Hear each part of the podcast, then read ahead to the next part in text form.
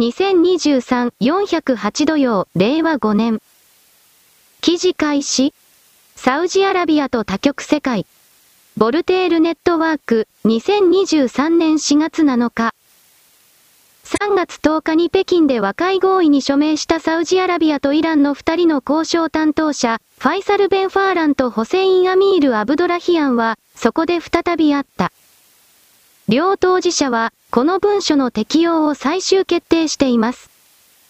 イランのエブラヒム・ライシ大統領は、サルマン・ビン・アブデラジズ・アル・サウド国王の招待で、4月下旬にリヤドを訪問する。同時に、ジェッタ港はロシア軍のフリゲート艦アドミラル・ゴルシコフとタンカーのカーマを迎えた。サウジアラビアは、当時リヤドが支援していたシリアのジハード主義者に対するロシア軍の介入以来、ロシアの船を受け取っていませんでした。サウジアラビアは現在、米国をパートナーの一つとみなしています。記事終了？黒丸？でも米国を切り捨てる準備をした。実際にそれをするかどうかはまだわからない。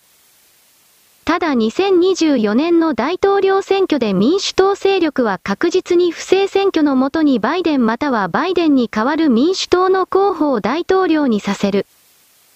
そしてそれを通じてさらに中東世界とたもとを分かつような人権を中心としたゴリ押しをこの中東イスラム世界に仕掛ける。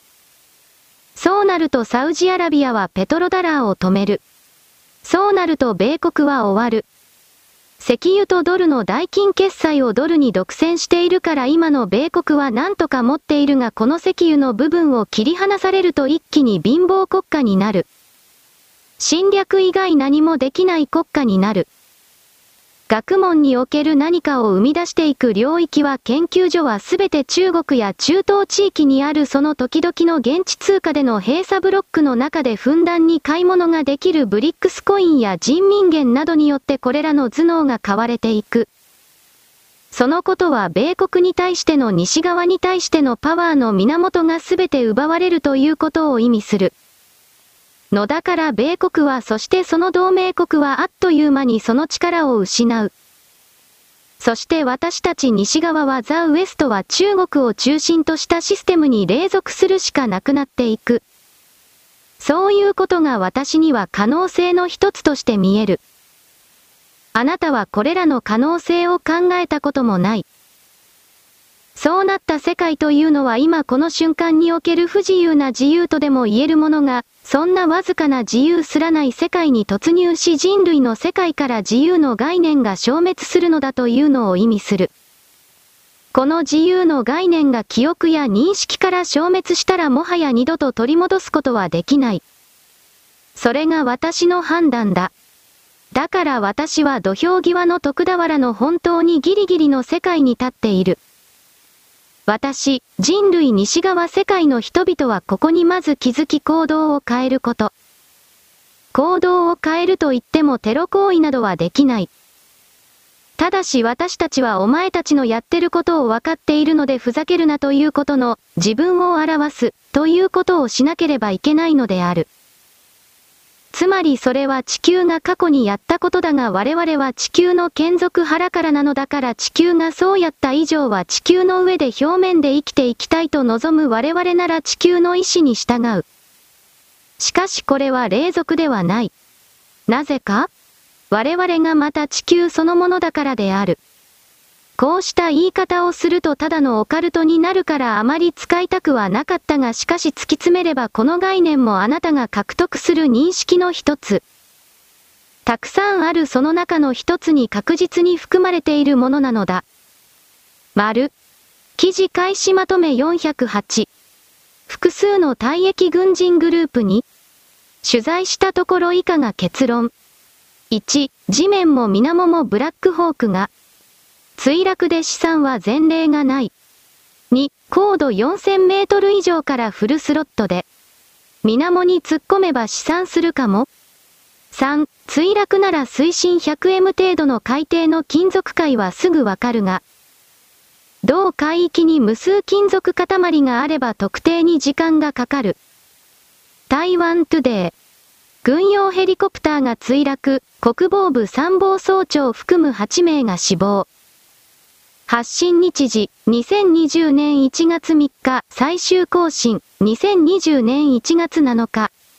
軍用ヘリコプターが墜落、国防部参謀総長含む8名が死亡。国防部、日本の防衛省に相当は2日午後1時55分、記者会見を開催し、国防部参謀本部のトップである沈一鳴参謀総長を含む合計13名を乗せた軍用ヘリコプター、黒鷹、ブラックホークが墜落し、5名を救出、8名の死亡を確認したことを明らかにした。このヘリコプター UH-60M は午前7時50分、台湾北東部ギラン県島沖に向かうために出発したもので、何らかの原因により台湾北部新平市ウライトギラン県の県境近い山中で墜落した。通報を受けた救助隊員が午後1時30分、生存者の救出を行った。この事故で生存が確認されたのは、作戦及び計画参謀次長室、所長の流行道少将、参謀の集金音貝中港、軍分社の陳営竹氏、公金参謀次長室、イコール平坦参謀次長室、次長の大遊民中将、通信電子詩人参謀次長室、イコール通信電子情報参謀次長室の総新平中将の5名。死亡が確認されたのは、国防部参謀本部参謀総長の新一名上昇、国防部政治作戦局副局長の内家文少将、情報参謀次長室、助理事長の高校人志少将、国防部総司局長の菅正宏士官長、参謀の王政公将校、操縦士の派遣技中校、副操縦士の竜鎮富上位、機構長の虚構明氏の8名。蔡英文総統は2日午後3時、義蘭金六結び新君中心に駆けつけ、これまでで最も高い職位の殉職者を出した事故だとした上で、犠牲者遺族に深い哀悼の意を示した。また、今後3日間、国防部関連の軍事施設で反旗を掲げ、弔意を示すよう指示した。台湾では今月11日、政副総統選挙と立法委員イコール国会議員選挙が行われることになっている。与党、民進党から出馬する蔡英文総統と副総統候補の頼清徳氏は2日、今後3日間、選挙活動の日程を取り消すことを発表。これに続いて野党、国民党の韓国瑜、張善政ペア、親民党の宋楚瑜候補らも相次いで今後3日間の選挙活動停止を決めた。台湾トゥデイ、2020年1月3日。写真提供、国防部。国防部は2日午後1時55分、国防部参謀本部のトップである新一名参謀総長を含む合計13名を乗せた軍用ヘリコプター、国用、ブラックホークが墜落し、5名を救出、8名の死亡を確認したことを明らかにした。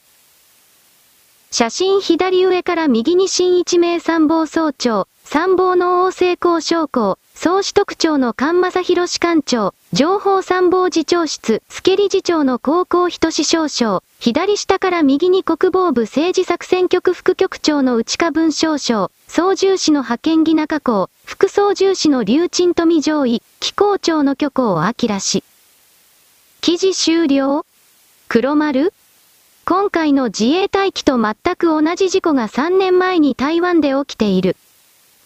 そしてこの時も台湾と米軍との連絡将校というか重要なキャラクターであった将軍が殺されている、事故で死んだということになっている。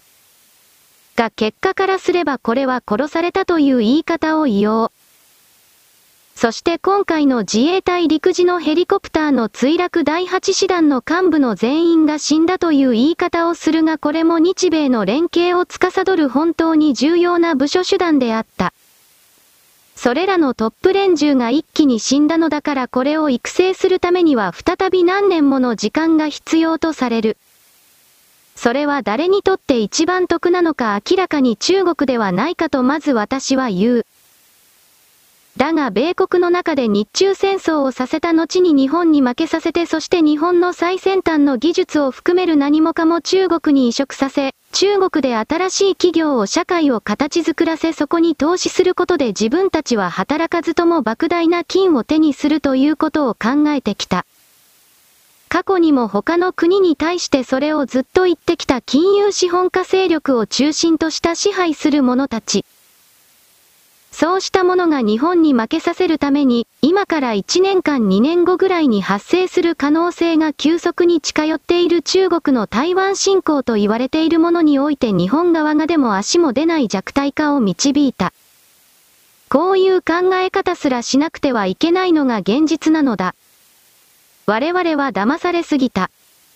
それはこのように自らで複数のあり得るべき想定を考える獲得するということを放棄していたからに他ならない。野田がそうした物事の検証は常に熱湯欲だとかどうだとかのくだらない言葉に邪魔されて常に前に出てくることがなかった。しかし今は最後の文明の最後のステージ段階に来てしまったのでそのような拒否から逃避から来る一連の全てを我々はやめなくてはいけない。立ち向かうということ。どうやってもやらなければならない段階に来ているのだ来てしまったのだ。5は自らを変えるか変えないかだけであり変えない人はこのまま数年内にどうせ消えていくのだ。死ぬということである。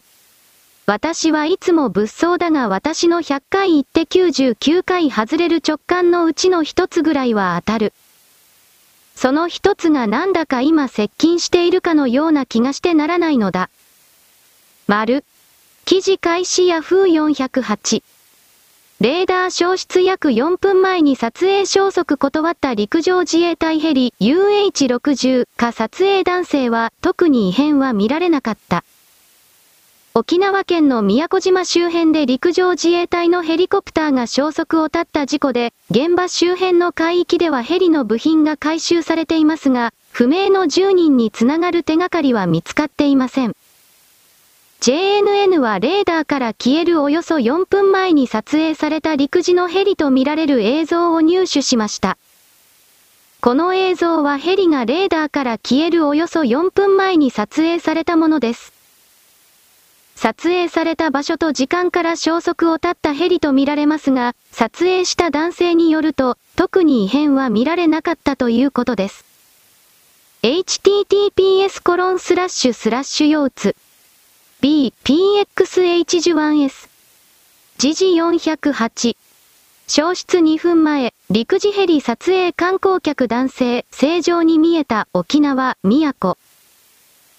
沖縄県の宮古島周辺で陸上自衛隊の UH-60JA ヘリコプターが行方不明になった事故で、レーダーから機影が消える2分前、このヘリと見られる機体が池間島の東岸上空を飛行している様子を観光客の米国人男性が撮影していた。男性は取材に対し、正常な飛行に見えた、と話した。男性は元米海軍兵のスティーブ・クリスティーンさん、63。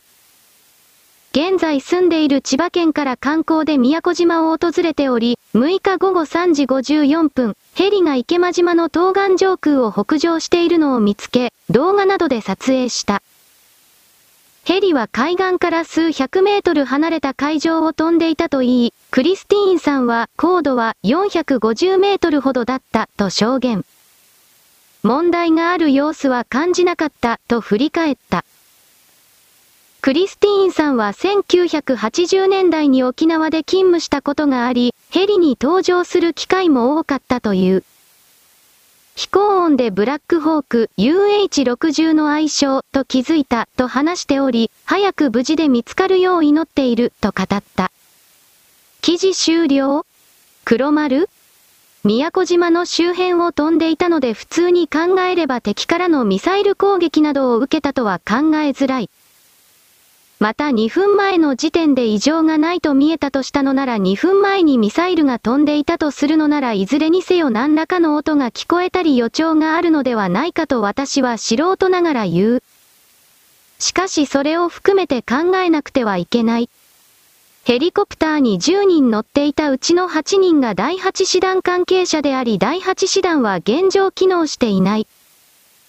幹部のすべてが死んだということはやっぱり狙われたものであると捉える。ミサイルでないのならば内部に爆弾を仕掛けられた。これが一番あり得るかなと思うが想像でしかない。冷静に続報を待ちたい。そこからこれらのヘリコプターが何ら異常がなかったということが報告されている。それがいきなり空中消滅なのだからこれは普通に考えればミサイルか爆弾のようなものだったのではないかとどうしても捉えるのだ。丸。記事開始三木新一郎407。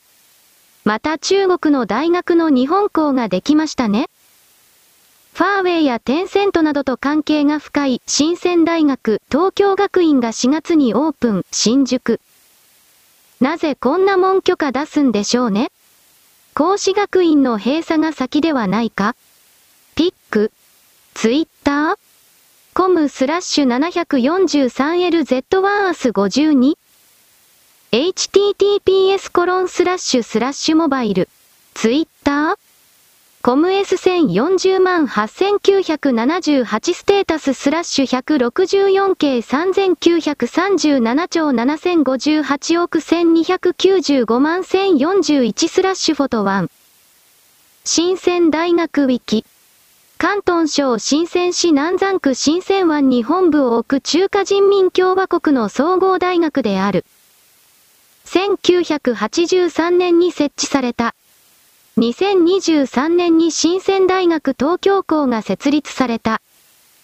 大学日本？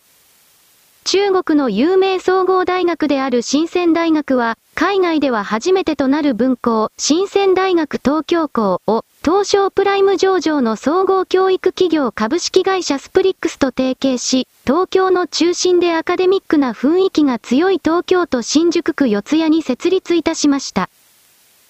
本校では、日本にいながらにして、中国の4年生大学に通い、学士を取得することができる特色のあるプログラムを提供しています。新鮮大学東京校では、中国本校の教育カリキュラムをそのまま取り入れ、東京で中国と同じ中国語教育を受けられます。また中国語だけではなく、副専攻として経営学または情報コミュニケーション学を選択することができ、将来のキャリアにつながる実践的な教育内容となっています。希望者に対しては、中国本校への短期、長期留学の機会を提供しており、実践的な中国語と国際感覚を身につける舞台を準備しています。コナリアン407。防衛省の近くですよ。学術機関は活動拠点ですよね危なすぎる。記事終了黒丸ファーウェイは確か日本の中に開発研究所を4つだったが5つ作っている。そしてその中に日本人研究者は合わせて800なぐらい雇用していたはずだ。給料を払って雇っている。そうやって日本人に何かを開発させてその果実利益をすべて泥棒する。もちろんこれは社員の形になっているから中国人たちはそんなことは言われたくない侵害だと言うだろう。つまりこれは中国という奪い取ることのみでそして彼らは自分たちでこれからはイノベーション内側から何かを作っていくのだと勇ましいことを言っているがおそらくそれはできない彼らのその動きを止めることをしていない日本政府が非常に問題だということになる。この新鮮大学というものは防衛省の近くに作られるのだからこの大学に出入りする人間は基本的に全て人民解放軍の関係者及びスパイが山ほど常駐する形になる。教授だとか生徒だとかあらゆる意味で中国のスパイがこの周辺建物地域に必ずいるという状況になる。それらがもちろん防衛省から情報を取ろうとするし女どもは政府の命令のもとにハニートラップを防衛省関係に仕掛ける。実際にそれらの手引きマニュアルも出ている女がどうやって男にバレない形で接近するのかあなたは防衛省の軍人関係者の相当の多くが中国人を嫁さんにしてしまっているこれらのハニートラップによって接近されてそうなったという現実を事実を知らない。それほどに日本はやられている。だがこのハニートラップを使った現地の軍人の怪獣、情報の泥棒というものは日本だけではなく中国は周辺地域の国すべてにこれをやっている。彼らは女を本当に道具としてしか見ない使わない。このことに対して日本の中の女性権利優遇主義者と言われるババアたちは何も言わない。彼らは彼女たちは中国からお金をもらっているからだ。そうしたことも踏まえて我々は索敵を怠ってきた。彼らがどれだけ邪悪で薄汚い狡猾な存在かということに対して批判しなかった。わーわー言うだけで少しは変わるだろう。本当は口だけだから何も変わらないという言い方もあるが黙っていたら本当にあいつらは好き勝手にこの日本から過去の歴史から含めて何もかも奪うのだ。私はそのことに関してずっとずっとふざけるなと警鐘を鳴らしてきたつもりだがすべてネトウヨレーシスと気違いこれらの言葉に押し流されていった。今もそうだ。相手に諦めさせる相手にくじけさせる相手から自ら諦めさせてその動きから撤退させる。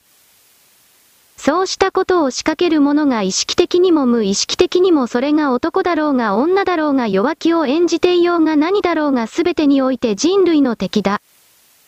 それこそ精神世界の人々が大好きな因子勢力と言われているものの仲間なのだ。被害者のふりをして近づく弱き者のふりをして近づく。そんな人間はこの世界には生まれてこない。それにもかかわらずそれを偽装して近づく。自らの脳の中の計画を権威というシステムの中におけるその一つ一つを巧妙に動かして誰かに何かをさせる。裏側から手を伸ばす。このような邪悪な存在はすべて見つけ出して叩き潰さなくてはならないのである。我々が新しい世界に進むと決めた我々が、だ。丸。記事開始 NHK406。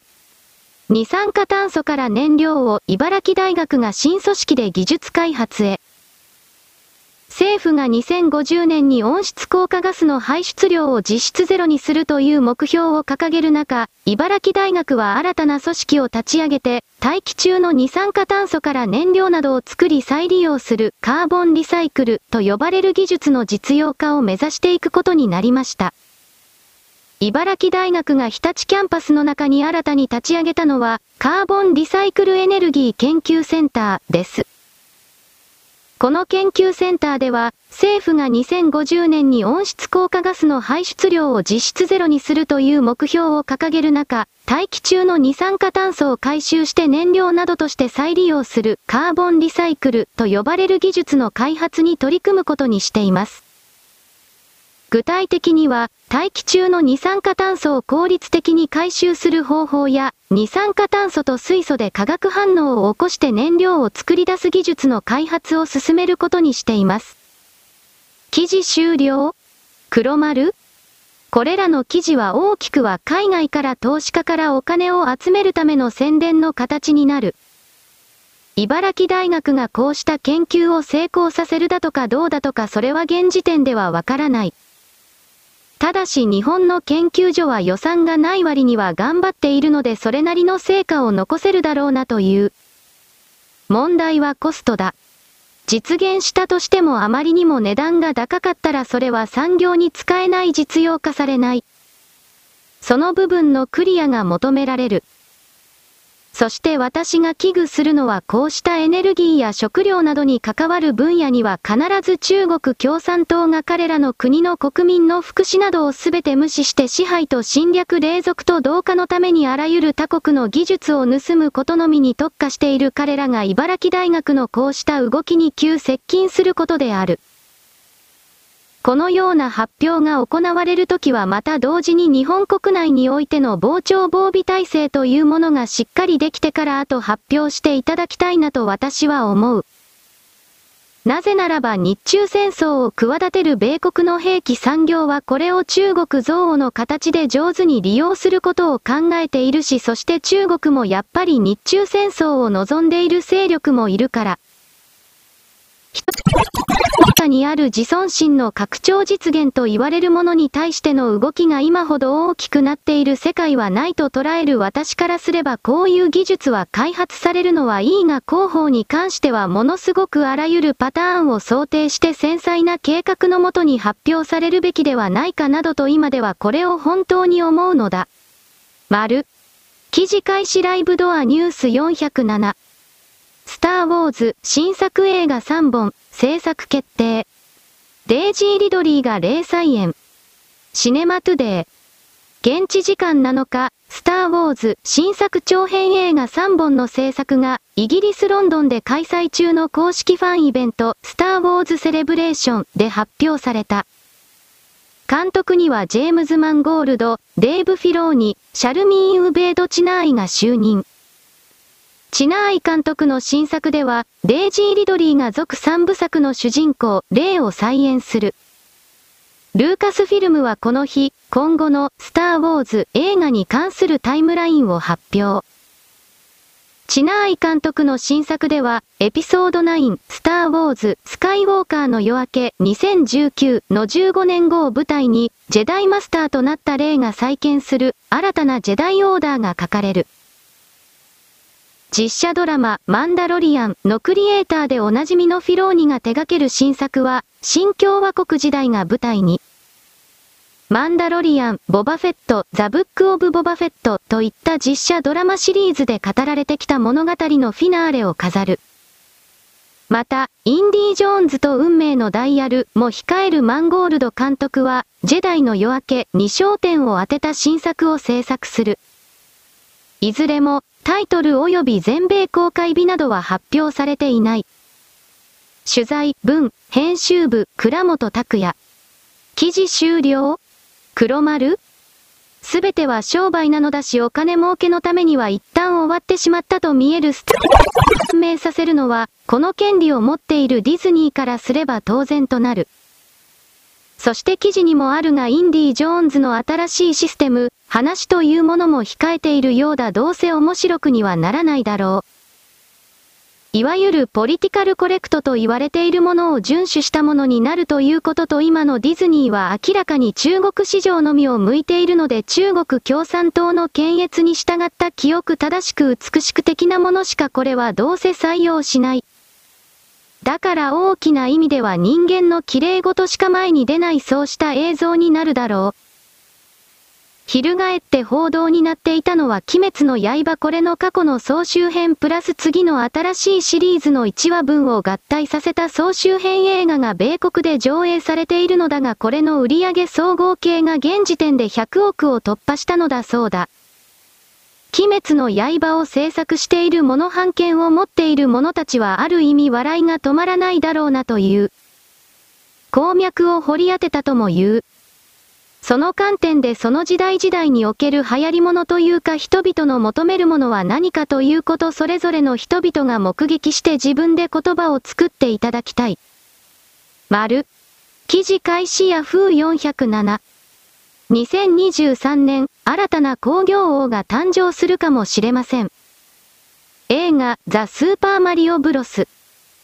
ムービーの最新工業成績が発表され、関係者によると、週末の延長期間中に2億2500万ドル以上の工業収入を上げる可能性があるとのことです。イース週末を前にして水曜日に公開されたデッドラインの新しいトラッキングレポートによると、イルミネーションの長編映画は、北米市場で1億2500万ドル以上、海外でさらに1億ドル以上の興行収入を上げるとされています。この映画にとって有利なのは、学校が春休みに入り、家族連れが映画館に足を運ぶ機会が多くなる週末の延長であります。現在のところ、マーベルのアントマンザ・ワスプ、クアンツマニアは、は、先月のデビュー作で2億2530万ドルの興行収入を上げ、今年トップのオープニングを記録しています。日本映画歴代興行収入。1位5.07億ドル鬼滅。2位3.95億千ドルと千尋。3位3.82億ドルくんの名は？?4 位2.46億ドルワンピース。5位2.36億ドルハウル。6位2.27億ドルスズメの戸締まり。7位2.05億ドルポニョ。8位1.95億ドル呪術ゼロ。9位1.93億ドル天気の子。10位1.83億ドルスタンドバイミードラえもん。記事終了黒丸同じ内容の映画や漫画を作っていても最終消費者である受け手のメンタリティが文化的教養素養演算などが違っている個体それによって受ける場所喜怒哀楽情緒干渉を発生させる場所が若干違う。すべて違うとは言わないがやはりこの違いというものがこうした例えばスーパーマリオの映画が爆発的に売れたという結果につながったのだろう。私はスーパーマリオをやったことがないのでこれらの何がどこが世界の人々に突き刺さっているのか全く理解できない。がお姫様を二人の兄弟が助けるという構造が全世界共通的に何か受け入れられるというかかっこいいというかそうした気持ちの発生になるのだろうなと勝手にこれを思っている。そして私は今二人の兄弟がと言ったがマリオとルイージが共同してそういうお姫様をピーチ姫を助けるという設定のもとに動いていたのかということに関しては私は何とも言えないのだ。ゲームをやっておけばよかったかなという軽い後悔はてなのようなものはないではないがそうしたもの本当の意味でやりたかったのかというとまあどうでもいいかというのが私の本心だからなのである。丸。記事開始新東人406。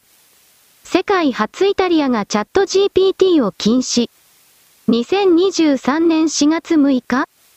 AI チャットサービスチャット GPT の登場は利便性とともに懸念をもたらしています。このほど、イタリア政府が世界で初めてチャット GPT を禁止すると発表しました。イタリア当局は20日、これまでにチャット GPT による情報の流出があったことを抗にしました。韓国サムスンの一部事業部で、チャット GPT を導入したところ、わずか数週間で機密情報の漏洩が発覚しました。また、イタリア政府は、プライバシー侵害の疑いがあるとして、世界で初めてチャット GPT の全面禁止を発表しました。イタリアのデータ保護当局は、先月20日に発生したチャット GPT の情報漏洩事件を受け、開発元の米オープンアイに対し、イタリアのユーザーデータの利用を一時的に制限しました。当局は、チャット GPT の人間味のある会話方式がユーザーに自然に個人情報を明かさせ、大量のユーザーデータを収集し保存することを懸念しています。さらに、年齢確認の仕組みがないため、子供が不適切なコンテンツにさらされる可能性があると見ています。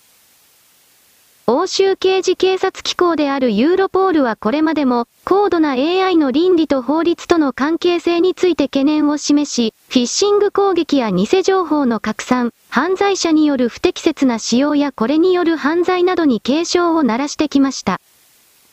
今回のイタリア政府の世界初の行動は、どのような効果がもたらされるのでしょうか？引き続き中止していきます。記事終了黒丸現在の状況はそれまで競争者と言われている相手がいなかった領域に次々とライバルが競争者が現れてそれまでの既得権益に乗っかってノーノーと生きてきた人々に対して競争を促す自らを変えよといった力が強くなってきたということを指し示す。それは例えば今までライバルなど絶対にいないと高をくくっていた報道であるとか政治であるとか学問の領域ですら現れた動きである。チャット GPT が禁止されるというのは完全にそれが行われる継続されるとは私は思えないがこのチャット GPT と言われているものが既存の文系に所属するいわゆる紙の上やディスプレイに文字を打ち込むことで報告書を記録書を作成することで月給をもらっていた人間のほぼ全ての仕事を消滅に向かわせるのは必要だ。大量の雇用の消滅が予定される。今は制度が良くない。ネットの中から既存の文章を引っ張ってきてそしてただそれを組み合わせているだけだから元のソースが間違っていた場合はトンチンカンな答えを出す。だからそのトンチンカンの部分を上げ足を取って文系の方々が必死になってチャット GPT は間違ってる間違っているとこれをこの拡散を抑え込もうと必死になる。だがそれらは所詮技術的問題なのだからいずれクリアされる。ものすごい勢いで例えばお絵描き愛や文章関係のチャット GPT の性能が上がっている事実を正面から見なくてはいけない。これは例えばボイス声の部分にも及ぶし動画作成などにも当然及ぶ。さらに移動体兵器などの実際の動くものに対しての制御にも当然関わる。人類から数多くの仕事が消滅する。人間を雇うよりも機械に任せた方が当然安いからだ。そのことに対して我々はダメダメだと批判することはできるが結局合理的な楽ちんだお金を払わなくていいなどなどの動きで全て敗北する。はその先であり人間は何をしなくてはいけないのかということの今まで拒否してきたオカルトと言われている内面の探査探求に力を向けざるを得なくなる。それらを学問的領域視点認識でもって把握し記述し再構築しその上で先を目指すことを繰り返す流れの中での知的開拓を探求をせざるを得なくなる。そういうことの入り口の手前100メートルぐらいの地点に私は立ってると現在の動きを捉えているのでこのチャット GPT の動きも止めることはどうせできないと見ているのである。我々は変わっていかなくてはいけない。変わるということは結局競争者の存在もどうやっても認めなくてはいけないということだ。それが人間ではなくこうした人工知能であったとしてもなのだ。丸。大体のところでは明日が投開票になる。重要な地方においては中間が明確な選挙干渉をしていることがツイッターなどで各種報告されている。彼らももう隠さなくなってきているようだ。それだけ余裕がない。というか、本国からの要求命令がきついのだろうな10日ガエル。それは彼らの問題であって、我々の選挙にそもそも選挙運動を含める干渉を行うな、これしか言えない。神奈川選挙においては全て外れ候補というか、売国候補しかいないと見る。その中で共産党系の人間なのだが、無所属を偽装して出馬した人間もいる。彼は尖閣沖縄は中国の領土だから渡してしまえ、と公然と主張する人物のようだ。そういう売国度は、例えば彼らが忠誠を誓う中国においては、国家反逆罪で基本死刑なのだが、そういったものの見方をこれらの左は行えない。一旦脳が壊れてしまうと元には戻らないのだろう。だが彼らに構っている場合ではない。今回の宮古島での第8師団への攻撃、と私は捉えているが、それらを見て、今が戦時下にあるのだという概念を持てない人間は、そもそも生きている資格がない。私はそこまで言う。生きるためにあらゆるセンサーを敏感にして、そして行動を積み重ねる。それに対応できる肉体と精神の準備と鍛錬が今本当に求められているのだということを言うのである。あなたに都合のいい世界は決して訪れない。